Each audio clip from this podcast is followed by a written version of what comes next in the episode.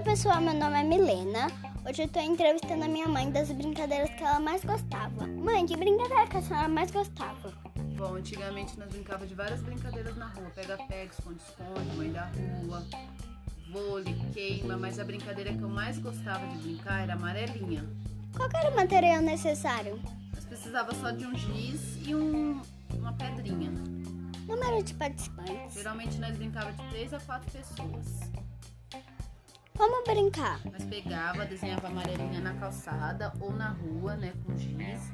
Aí ponhava do número do 1 ao 10. Você tinha que pegar e pular com o pé só quando caísse no número, a partir do número 2, né? Caso a pessoa pulasse com os dois pés ou conseguisse se equilibrar, ela perdia. Ela tinha que voltar e o próximo participante ia tentar pular.